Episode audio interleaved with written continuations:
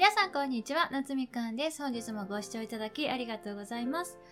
今日は大学の科目試験が想像以上のしんどさで心が折れそうになっている私の小言をですね、皆様に聞いていただきたいだけの回でございます。月曜日から泣き言言ってね、大変申し訳ないのですが、コロナの影響で昨年から大学の科目試験が通常の持ち込みとかなしのこの60分試験会場で手書き一発勝負っていうね、試験ではなくって、代わりにレポートを提出する形の試験になってるんですね。で、私昨年とかレポートを提出していなかったので、今回このパターンの試験を受けるのが初めてなんですけれども、土曜日にね、課題が届いたばっかりなんですけれども、まあ開けてびっくり。一つの教科につき4000字とか書かなきゃいけないんですよ。ちなみに前回エピソードでもねお話しした合格した4000字のレポート書き上げるのにね1ヶ月以上かかったんですよ。なのに今回の試験はですね数日で4000字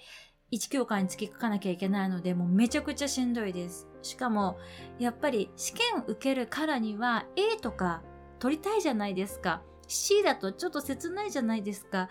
いや単位いただけるなら C でも全然いいんですけれども、なるべくは良い成績がいただきたいじゃないですか。だから、なるべく質の良いものを書きたいなとは思うんですけれども、課題的にサクッとね、書けるような内容ではないので、もうどこまで熱込めて調査してから書けばいいのかっていうのがね、もう途方に暮れています。ちょっと話飛ぶんですけれども、大学の授業の成績の評価って自分が期待していたものと結構かけ離れていたりしませんか？私、ここだけの話なのですが、必修の英語はですね、B だったんですよ。これね、英語講師としてはね、恥ずかしすぎるのでちょっとオフレコなんですけれども、でも、全然準備もね、できてないし、自信もなくって、落ちる覚悟満々だったロシア文学が B だったりとか、逆に、あれ？結構自信あったっていう心理学が C だったりとか、別にね、成績を誰かに見せるわけじゃないので、単位がもう取れていれば本当に御の字ではあるんですけれども、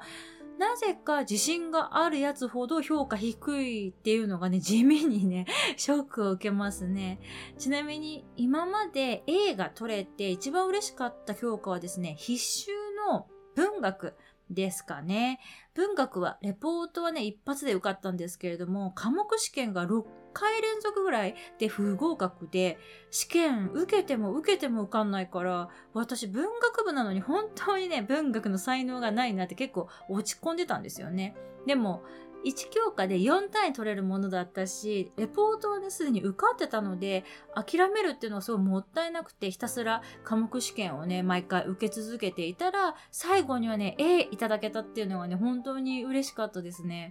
こんだけ試験落ちまくるともうね、C でいいから本当に受からせてくれってね、毎回念じてたぐらい自信がなかったので、今の時点ではあの文学がね、一番嬉しかった A ですね。あと、高校までって試験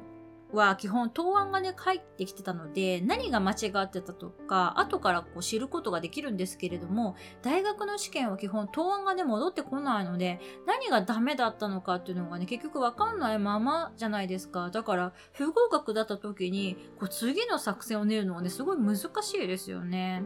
この週末もねずっと引きこもって答案をね、書き続けていたんですけれども、もう頭も疲れるし、心もね、折れかけているんですけれども、引き続き、のんびり学問を楽しんでいきたいと思います。本日もご清聴いただきありがとうございました。それではまた次のエピソードでお会いしましょう。バイ